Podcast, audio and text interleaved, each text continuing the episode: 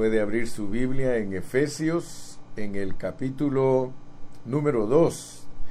Y hoy vamos a estar hablando de los versículos 14 y 15.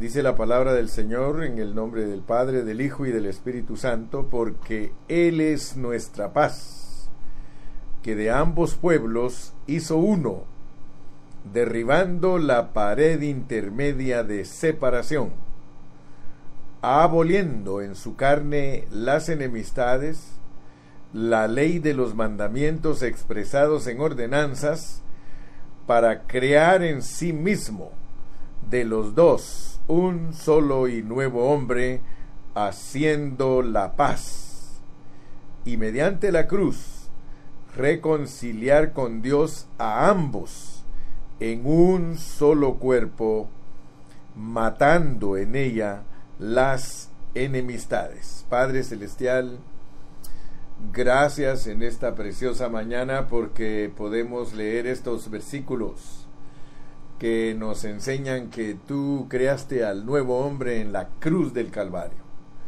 Señor, nos ponemos en tus manos, te pedimos que nos des un espíritu de sabiduría y de revelación y que alumbres nuestros ojos, nuestros ojos del corazón, para que podamos discernir, Señor, la enseñanza correcta de tu palabra que nos ayuda a crecer en Cristo y a experimentar a Cristo Señor, yo me pongo en tus manos y te doy gracias. Aleluya. Amén. Amén. Muy bien.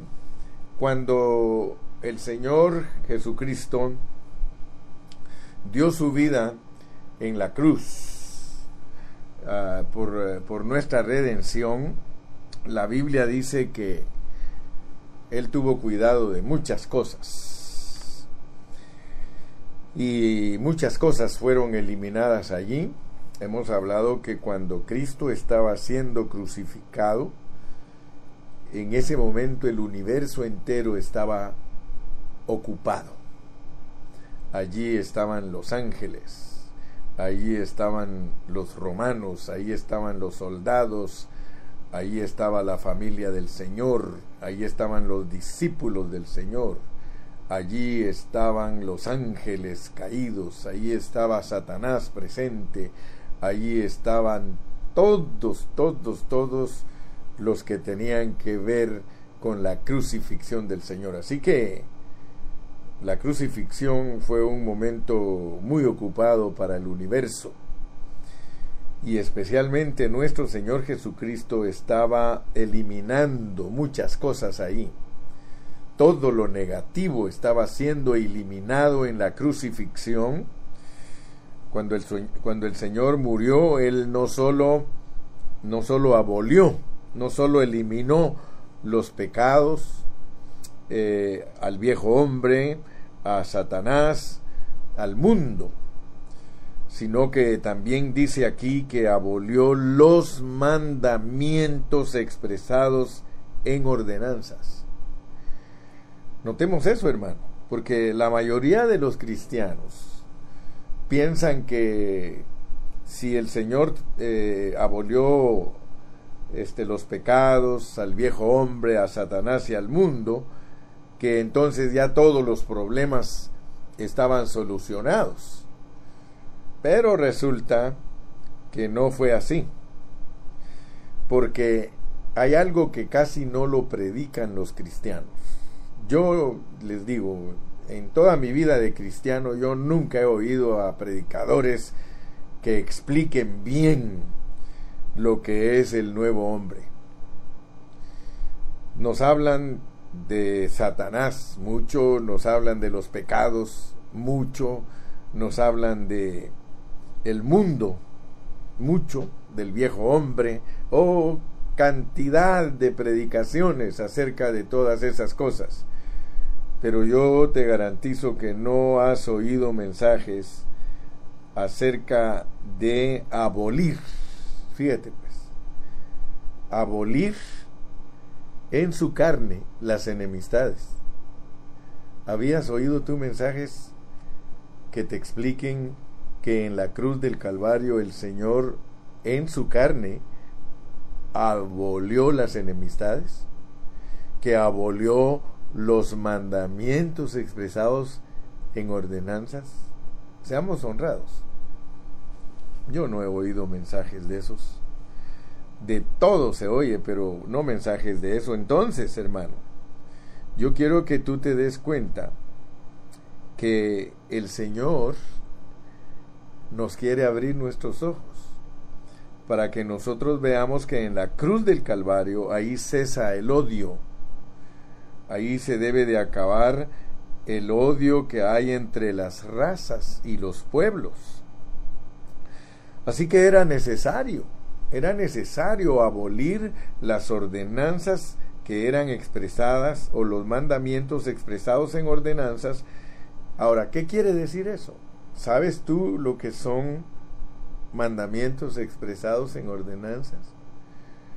Porque si no te explican lo que son mandamientos expresados en ordenanzas, tú no vas a saber qué fue lo que Cristo abolió, abolió en su carne. Dice que abolió. Entonces yo quiero que notes que el Señor hizo algo en la cruz que tiene que ver con lo que divide a los hombres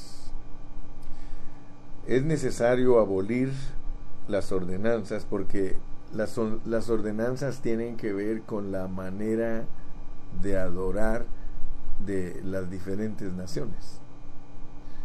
Ustedes saben que todas las naciones, todos los grupos, tienen una manera diferente de adorar.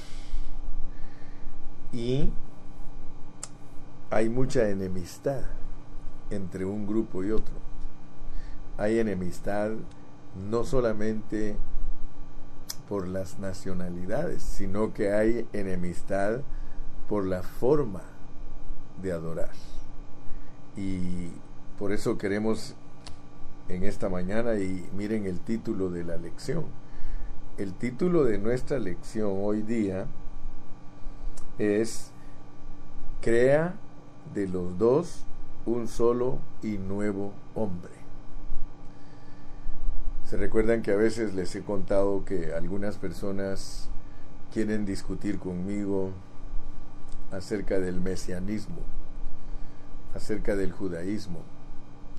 Y yo siempre les digo, disculpen, pero yo no voy a discutir con ustedes porque el que defiende el judaísmo, el que defiende el mesianismo, no sabe lo que es el hombre nuevo.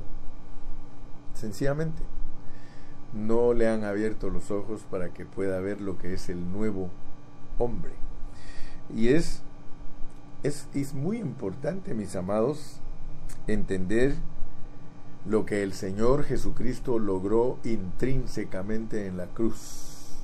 Cuando yo les digo intrínsecamente significa el contenido, todo lo que Él logró, el valor de lo que Él logró.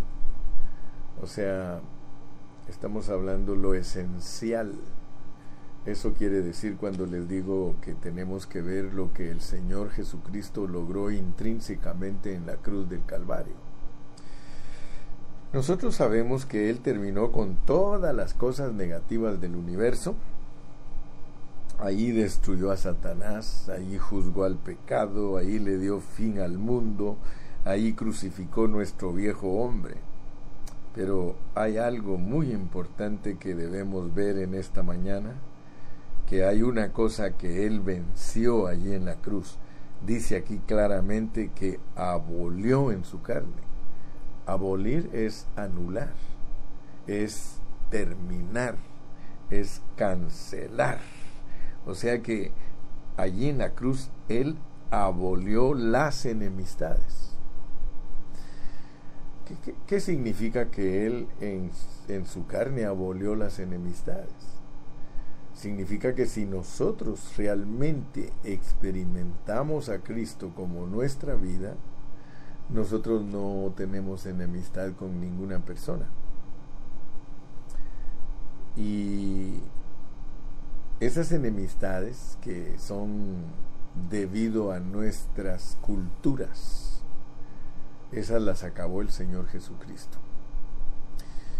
Yo he sido muy cuidadoso a través de los años he sido cuidadoso que los hermanos se respeten porque aquí en Estados Unidos es más marcado ese asunto que en los países latinos. Porque si tú vives en Guatemala, vives en El Salvador, vives en Honduras, vives en Nicaragua, eh, no ves tan marcadamente las enemistades por ser de otros países. A pesar que te dije ya en uno de los mensajes que la enemistad se manifiesta con los vecinos. Es raro el país que acepta 100% a su país vecino como un verdadero amigo y hermano. Todos tienen diferencias culturales, idiosincrasias, y por eso es que Dios nos muestra en la cruz del Calvario que Él hizo morir ahí todo eso. Les decía que aquí en los Estados Unidos es más marcado debido a que aquí nos juntamos de todas nacionalidades. Entonces, yo quisiera que en este día tú abras tu corazón y te des cuenta que cuando murió Cristo, Él abolió la ley de los mandamientos expresados en ordenanzas. Ahora, preguntémonos por qué era necesario que el Señor aboliera las enemistades y los mandamientos expresados en ordenanzas, porque es donde los hombres no se ponen de acuerdo. Cuando se trata de maneras de adorar, el hombre tiene mucha dureza en su corazón. Les puse unos ejemplos en el mensaje anterior y les dije que algunos creen que para alabar a Dios no hay que usar instrumentos y si alguien usa instrumentos lo están criticando y están peleando. Si alguien canta de diferente manera, siempre tienen alguna queja, alguna, algún reclamo. Y, eso es lo que queremos entender en esta mañana. Que nosotros eh, hemos sido creados como el, el nuevo hombre, porque el Señor quiere arreglar problemas que el hombre tiene en su naturaleza caída. ¿De dónde viene realmente esa enemistad que nosotros tenemos porque somos de otros países. Viene de la torre de Babel. Si ustedes se recuerdan en el capítulo 11 de Génesis, dice, antes del incidente de Babel, dice que todos los hombres hablaban un mismo idioma, una misma lengua, y todos pensaban una misma cosa. O sea que antes de que los hombres decidieran buscar a Dios en una manera humana, porque ellos buscaron a Dios en una manera humana. Hagámonos una torre para subir al cielo. O sea que está implicado en ese incidente eh, el, el modo personal de buscar a Dios. Cuando los hombres inventaron la torre de Babel, ellos estaban inventando un sistema de buscar a Dios en su propia opinión y en su propia forma. Y por eso fue que Dios les confundió su hablar y resultaron las naciones. Y desde que se formaron las naciones, pues cada nación pelea una contra otra. ¿De dónde vienen las guerras? Dice Santiago, no son, no son de vuestras pasiones. ¿Por qué? Porque eh, nació en, en el hombre esa enemistad y Dios los confundió y cada quien se fue a vivir a la parte donde Dios lo desplegó. Entonces queremos entender que las enemistades y la ley de los mandamientos expresados en ordenanzas claramente nos dicen aquí que el Señor las abolió en su muerte en la cruz. Dicho en otras palabras, hermano, abolir abolir las enemistades y los mandamientos expresados en, en ordenanzas, sencillamente quiere decir que nosotros no tenemos que causar divisiones.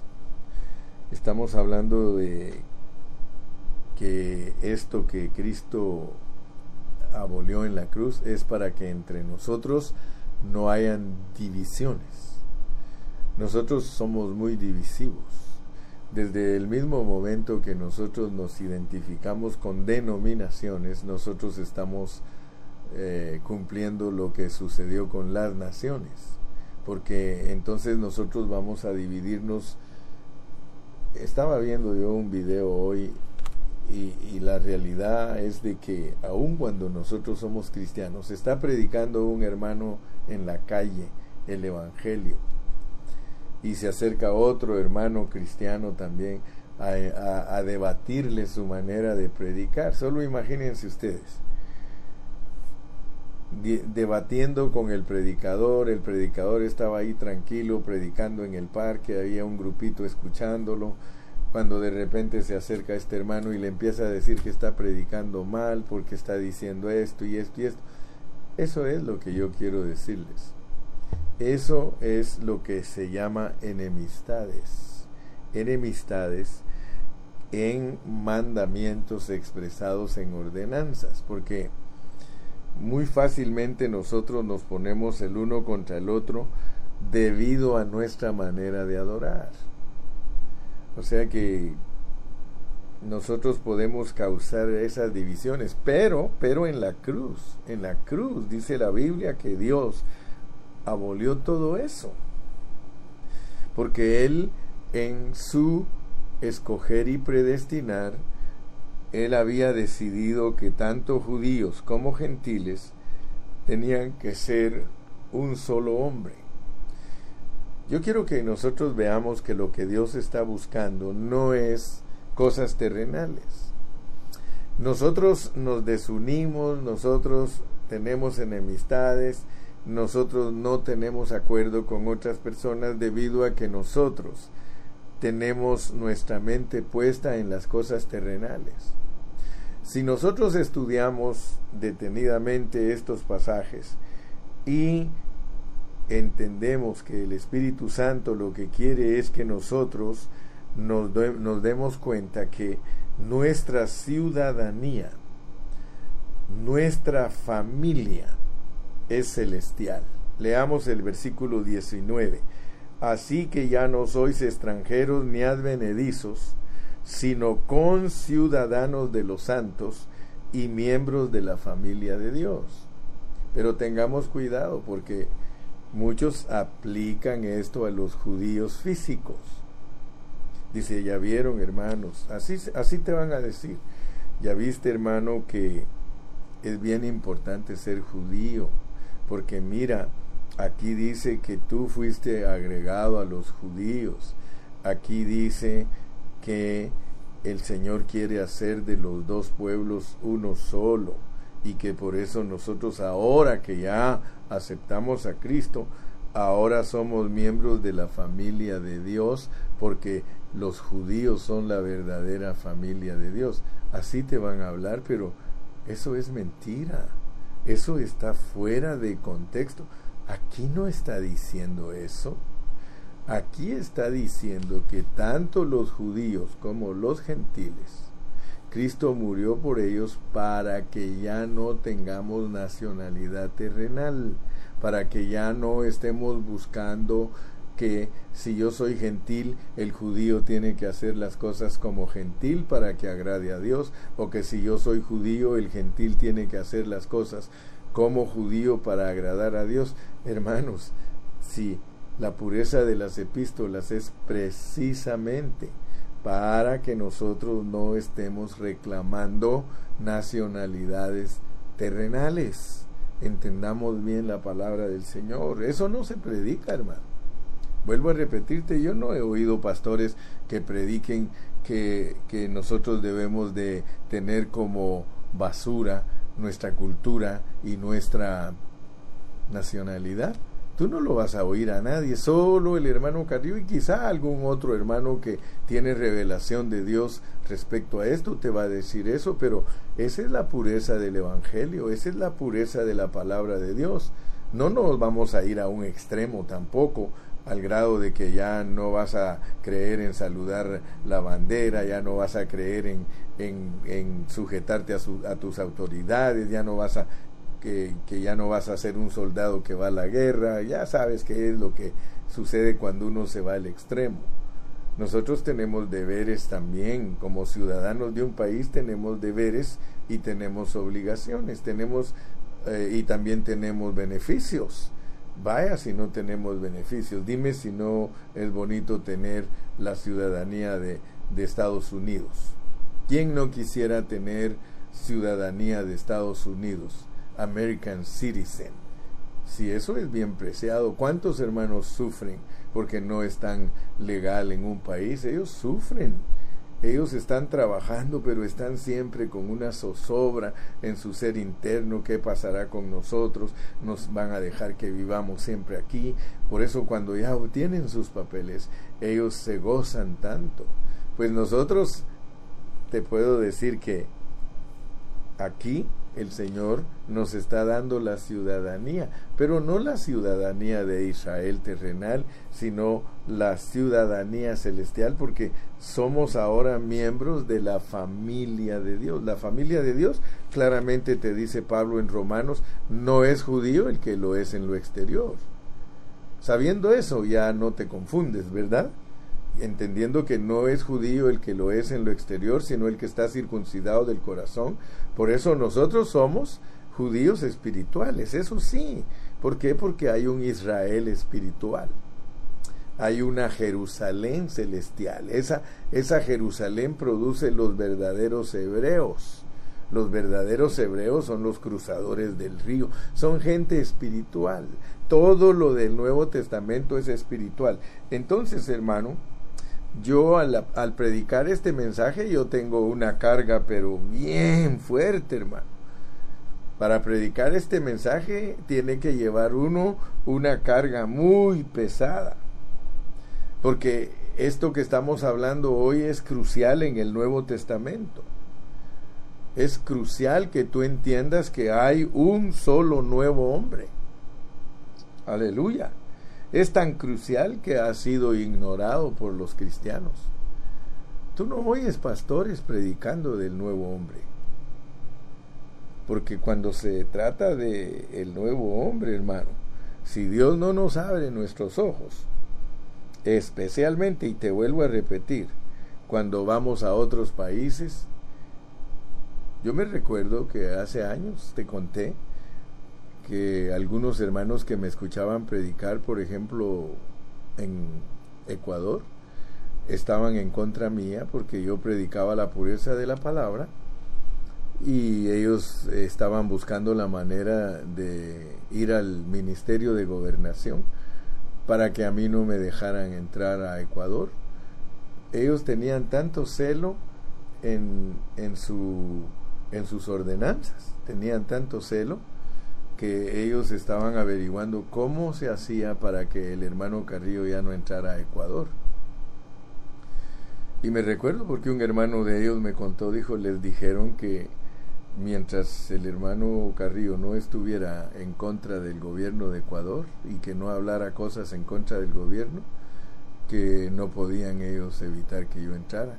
Que si en caso yo decía algo diferente de las ordenanzas de ellos, que esos asuntos los teníamos que arreglar entre nosotros, pero que la ley civil no tenía jurisdicción para corregirme, como siempre, ¿verdad? Desde, los tiempos de Pablo y del Señor Jesucristo, el imperio romano siempre se lavaba las manos diciendo ustedes encárguense.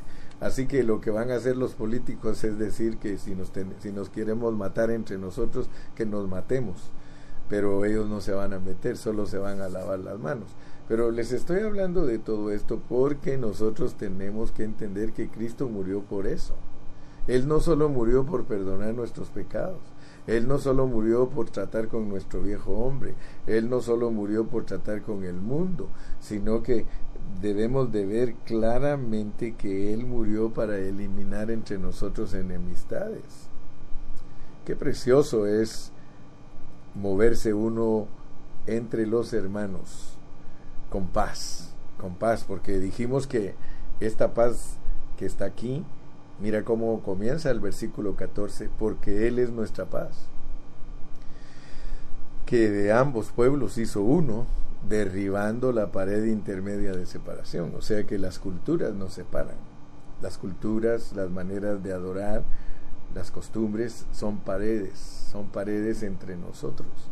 Pues yo quiero que medites claramente en esta mañana.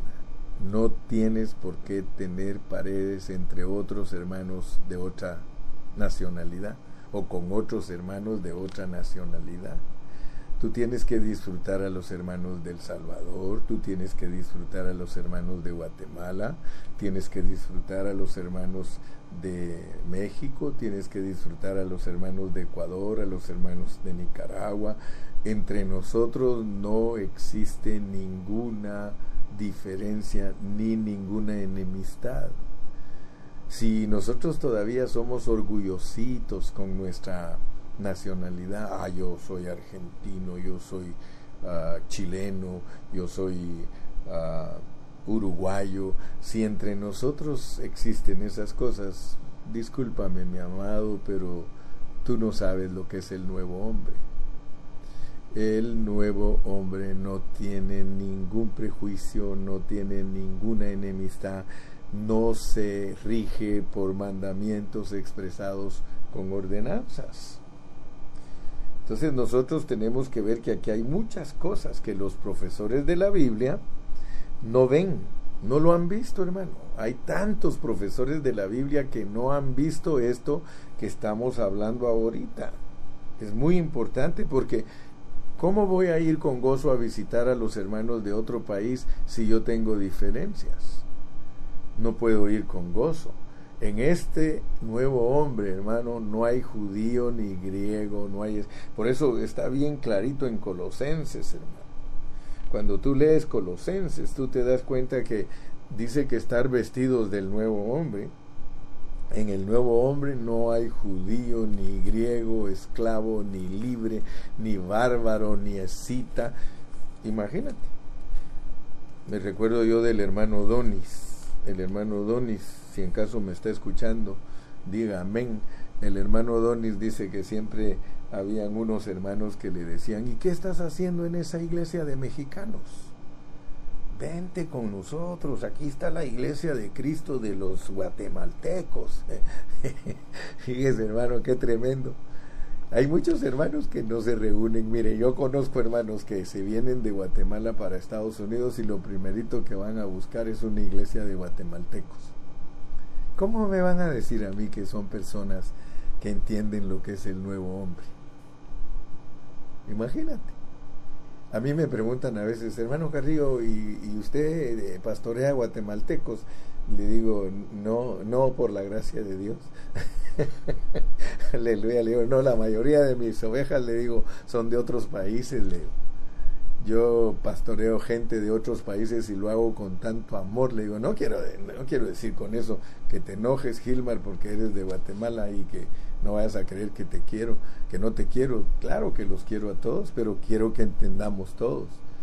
El día que nosotros verdaderamente entendamos lo que es el nuevo hombre, nos vamos a dejar, dice el hermano de allá de Guatemala, nos vamos a dejar de charadas de estar buscando una iglesia donde son guatemaltecos todos y por eso no sé, pero cuando alguien me dice, "Ay, hermano Carrillo dice, yo también soy de Guatemala y por eso me voy a ir a reunir con usted." Y digo, "Hermano, le digo, no lo hagas por eso. Si te vas a reunir con nosotros, hazlo porque entiendes lo que es el nuevo hombre." Y yo predico lo que es el nuevo hombre, por eso a muchos los ofendo. Muchos se sienten ofendidos cuando les hablan de su nacionalidad. Se sienten ofendidos. Pero gracias a Dios que a nosotros nos pusieron un judío que se llama Pablo. Se llamaba Saulo, pero le cambiaron el nombre a Pablo. Y él es el que nos enseña que somos ciudadanos celestiales y que no debemos de ser muy serios en nuestra nacionalidad terrenal. De hecho, el mismo Señor Jesucristo cuando ya estaba en la cruz, él cuando les, les dio instrucciones a todos, les dijo, a los discípulos, sea ahí tu madre. O sea que aún nuestro vínculo familiar en la tierra se acaba, se acaba. Así que nosotros tenemos que saber que a nosotros nos injertaron en una familia que es celestial. Ya no somos extranjeros, ya no somos advenedizos, ya ahora somos conciudadanos los unos de los otros. Ahora, si te quieres gloriar en la ciudadanía celestial, ahí sí, ahí sí te permite el Señor que te gloríes. Dice que si alguno se gloria, gloríes en Cristo.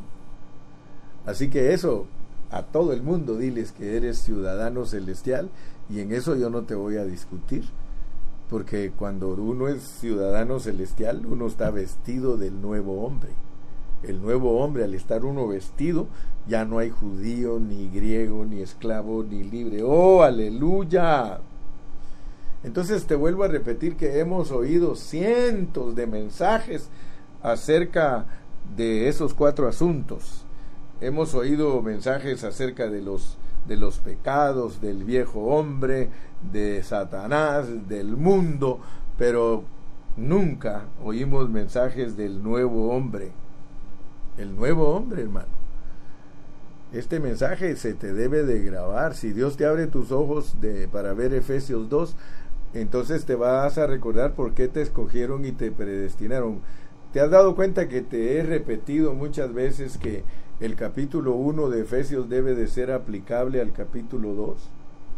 Entonces, si yo tengo ojos abiertos para el capítulo 1, que es entender que yo fui escogido y predestinado desde antes de la fundación del mundo, porque mi llamamiento es celestial, aunque pase por aquí con, como muerto, Dios me da vida estando muerto en mis delitos y pecados y me muestra que el material que Él quiere usar para edificar su iglesia no es él no me quiere edificar como guatemalteco, Él no me quiere edificar como salvadoreño, Él no me quiere edificar como hondureño. Eso es lo importante en, en Efesios, que Él va a edificar su iglesia por medio del nuevo hombre, por medio del nuevo hombre. O sea, que Él para edificar su iglesia, nos está diciendo, yo quiero darles vida, transformarlos. Yo no quiero el Gilberto viejo para que mi iglesia sea edificada. No me interesas, Gilberto viejo. A mí me interesas como nuevo hombre porque te voy a edificar sobre el fundamento de los apóstoles y profetas, siendo la principal piedra del ángulo Jesucristo. Oh, gloria a Dios, hermano. Entonces, Dios está buscando para edificar su iglesia, para cumplir su propósito, un solo hombre, un solo cuerpo. Pero eso solo va a existir si se hace una abolición, la abolición de los mandamientos expresados en ordenanzas. Debemos llevar esta carga, hermano. Debes llevarla.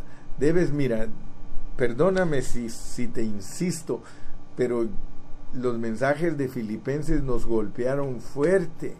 Los mensajes de Filipenses nos golpearon de que nosotros al no deshacernos de estas cosas que son enemistades y que son ordenanzas, nosotros nos chocamos con nuestra cultura y nuestra nacionalidad y con nuestra carne y eso no nos va a dejar avanzar en el crecimiento de Cristo.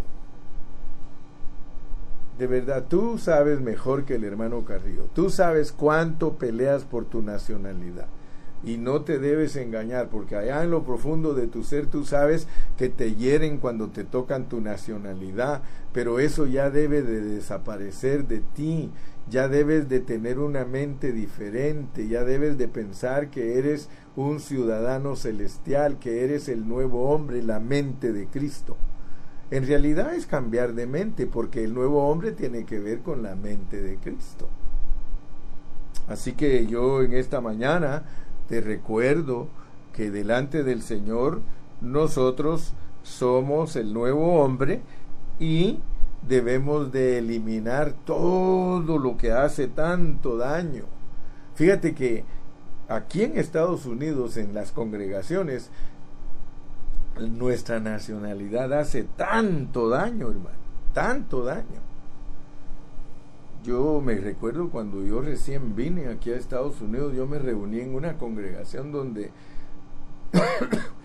había tanto daño respecto a esto que estoy hablando. Yo me acuerdo que la esposa del pastor se burlaba de los mexicanos porque los mexicanos, unos que estaban ilegales, yo decía dentro de mí, ¿cómo es posible que ella sea la esposa del pastor? y que el pastor reciba los diezmos de todos estos hermanitos tal vez pobremente lo bendicen y luego ella burlándose de que eran ilegales. Entonces yo decía, Dios mío, realmente, y todo era porque ella era American Citizen, era tejana. Entonces ella era American Citizen, para ella no era mexicana. Y yo, eh, los mexicanos son esto y esto. Entonces, hermanos, eso hace daño. Eso es lo que ha dañado tantas congregaciones. Pero yo le doy gracias a Dios. Dios abrió mis ojos, hermano. Dios abrió mis ojos para que yo predique contra lo que hace tanto daño. Y por eso predico de esto, porque eso hace tanto daño a los cristianos, porque crea en ellos enemistades. Sí. Es más, de ahí vienen las guerras, hermano. Nuestras enemistades nacionales hermano, eso nos lleva a guerras, a guerras. Ahora, lo lindo es esto, hermano, que para crear hay que abolir. Fíjese qué lindo. Eso me llamó a mí mucho la atención en este pasaje, que para crear Dios tuvo que abolir. Dice, aboliendo en su carne las enemistades, la ley de los mandamientos expresados en ordenanzas para crear, para crear en sí mismo de los dos un solo y nuevo hombre. Oh, aleluya, que para crear el Señor tuvo que abolir. Ahora, ¿por qué creen ustedes que el Señor tuvo que abolir? ¿Por qué creen que el Señor tuvo que abolir? O sea que la razón por la cual el Señor tuvo que abolir las ordenanzas porque son dañinas. Es porque separan a la gente, dividen a la gente, hermano. Dios con todo su corazón anhela el nuevo hombre funcionando en su iglesia. ¿No ve que el Señor Jesucristo antes de ir a la cruz del Calvario en capítulo 17 de Juan, Él oró por sus discípulos y le dijo, Padre, que sean uno como tú y yo? El Señor está interesado, hermano, en que nosotros seamos uno con Dios y que las diferencias culturales se vayan al bote de la basura. Alguien me puso ahí lastimosamente en todas las congregaciones donde hay varias nacionalidades hay unas separaciones terribles de hermanos. Ustedes me conocen a mí, mis amados hermanos, y ustedes saben que a mí alguien me ha preguntado, hermano Carrillo, ¿usted de dónde es?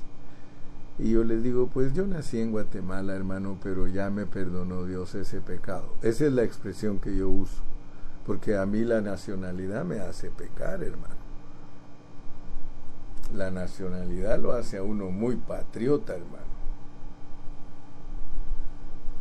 Fíjese que, por ejemplo, hoy decía ahí, no voy a decir el país, pero dice, yo salí de tal país, dice, pero ese país nunca ha salido de mí.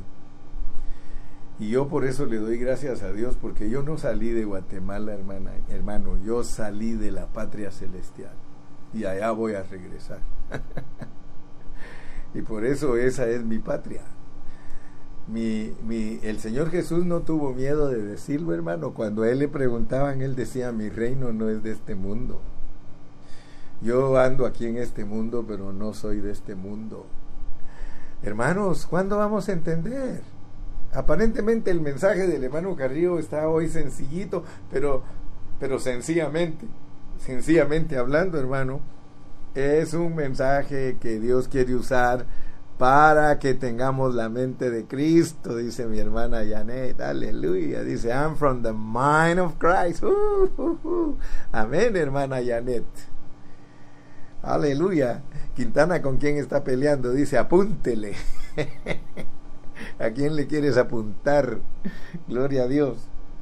Oh, dice, apúntele, ¿verdad? Que no nos vayan a despreciar eh, las pupusas, que no nos vayan a despreciar las gorditas, que no nos vayan a despreciar las... Em, las baleadas. Eh, hermano, cada quien con su cultura y cada quien con su comida, pero eso no es para pelear, hermanos. ¿Qué es el nuevo hombre? ¿Qué es el nuevo hombre, hermano? ¿Te has preguntado alguna vez qué es el nuevo hombre? ¿Será el nuevo hombre reunirse con preferencias raciales? Hermano, cuando vienes a la reunión de la iglesia, te debes de olvidar de qué país eres de aquí de la tierra porque vas a entrar a una esfera celestial a alabar al Rey de Reyes y Señor de Señores y te vas a reunir con tu familia que verdaderamente es tu familia. Aquí lo dice, mira, familia de Dios. Que no solo tengamos el nombre de familia de Dios, hermano, sino que estemos conscientes.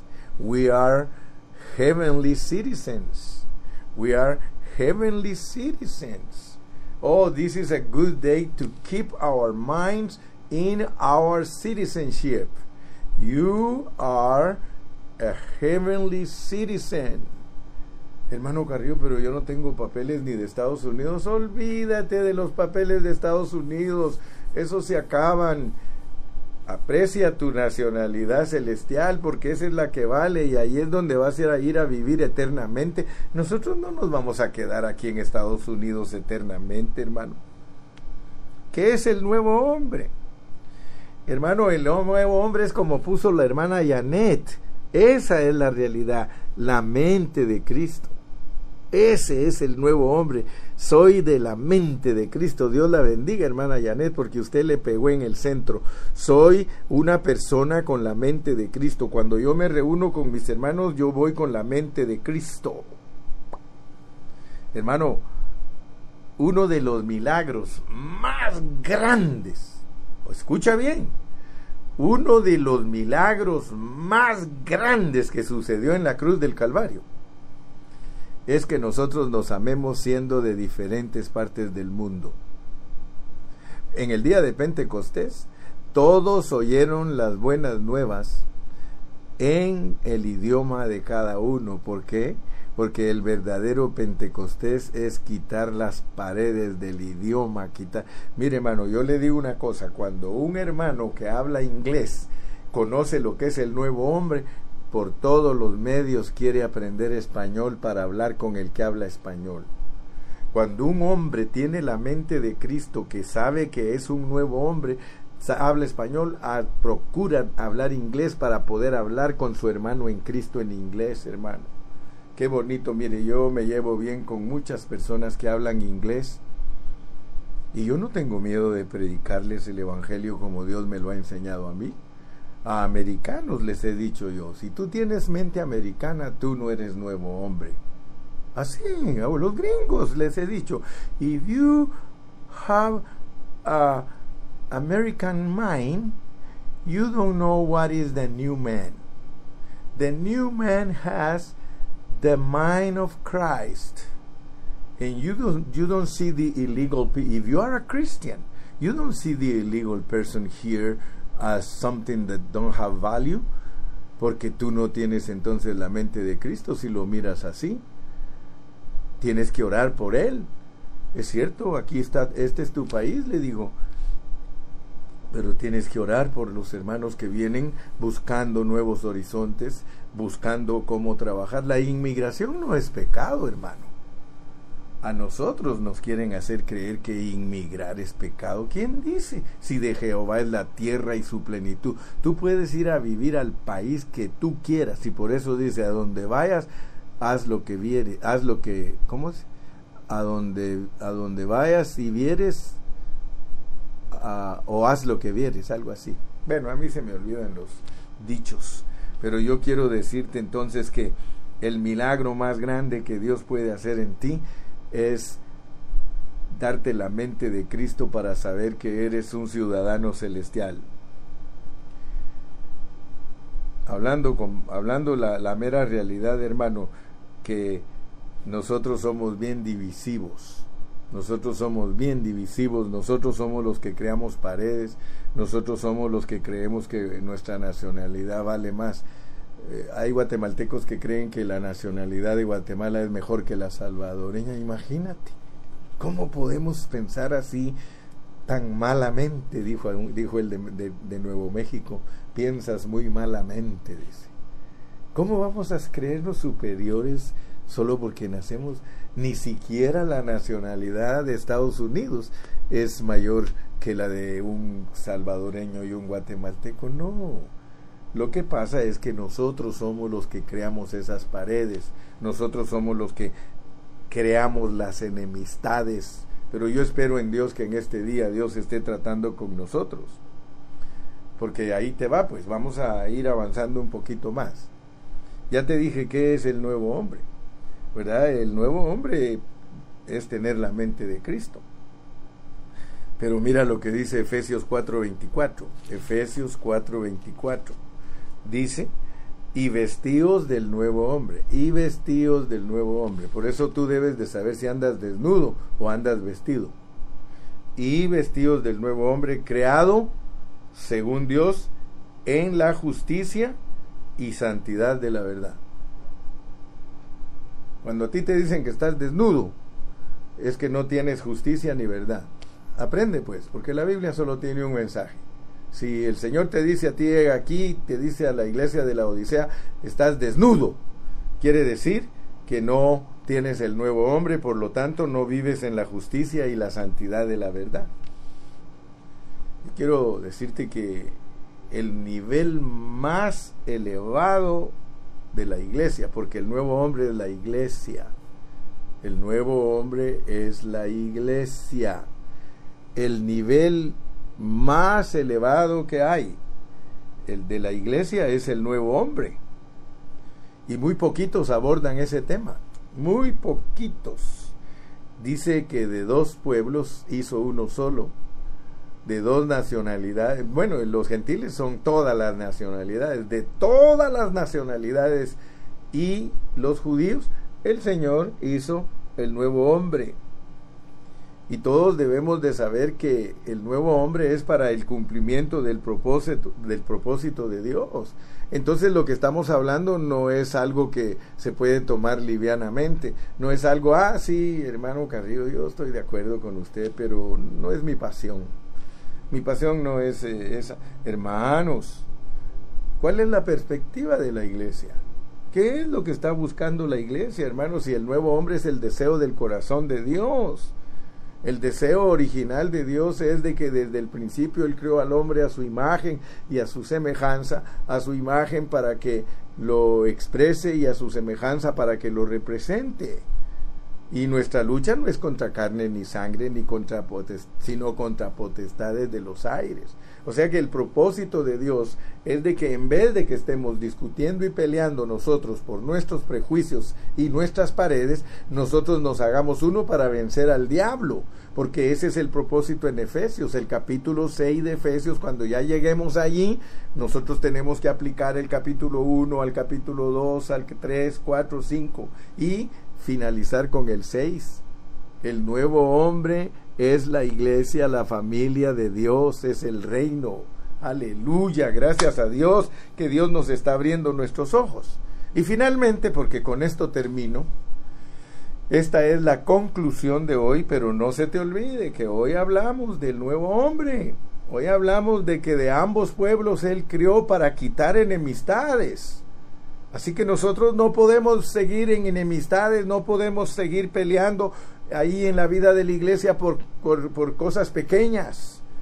Dice que las zorras pequeñas dañan las vides, dañan todas las, las plantaciones. Aleluya. Entonces nosotros tenemos que saber que si queremos ver el nuevo hombre, debemos ver lo que es el nuevo hombre. Pero si nosotros no vemos lo que es el nuevo hombre, el nuevo hombre, la iglesia es una entidad corporativa. Dios, hermano, va a restaurar totalmente al hombre, aun cuando el hombre es complejo, aun cuando el hombre tiene tantos problemas, Dios lo va a restaurar. Si nosotros cooperamos con Dios, Dios nos va a restaurar y nosotros vamos a vivir esa victoria que Él nos ofrece del nuevo hombre es para nosotros, es tomar a Cristo como nuestra persona, es, hermano, eh, que nosotros aprendamos a vivir como la familia de Dios, como la morada de Dios, como el reino de Dios, como el cuerpo de Cristo, es tomar a Cristo, hermano, como nuestra persona, para que Cristo tome las decisiones nuestras y no las tomemos nosotros, sino que sea Cristo tomando las decisiones a través de nosotros. Eso es apoderarnos del nuevo hombre, hacerlo nuestra mente y esa manera de tomar a Cristo es la que hace que se desaparezca todo lo natural de nosotros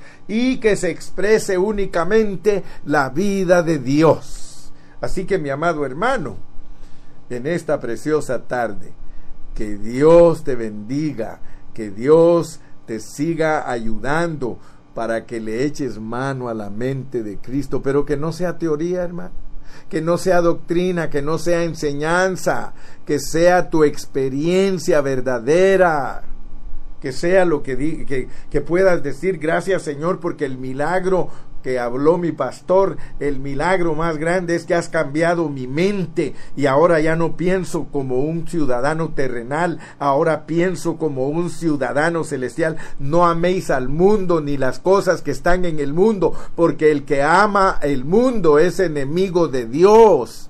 Yo no sé hasta cuándo vamos a entender los versículos que Dios tenga misericordia de nosotros y que suavice nuestro corazón y que de verdad, hermano, le echemos mano para que no nos vayamos a lamentar cuando Él nos juzgue, sino que recibamos nuestro galardón. Padre Celestial, gracias en esta tarde porque nos has dado la bendición de meditar en el nuevo hombre. Gracias que nos hiciste entender que para crear al nuevo hombre tuviste que abolir tuviste que eliminar. Señor, que en esta mañana quede claro en nosotros que tuviste en la cruz del Calvario que morir por esas cosas. Tu muerte no solamente nos libra del pecado, tu muerte no solamente trató con el viejo hombre, tu muerte no trató solo, solo con Satanás, tu, tu muerte no trató solamente con el mundo, tu muerte abolió los mandamientos expresados en ordenanzas y quitó las diferencias de nosotros para que no andemos nuestra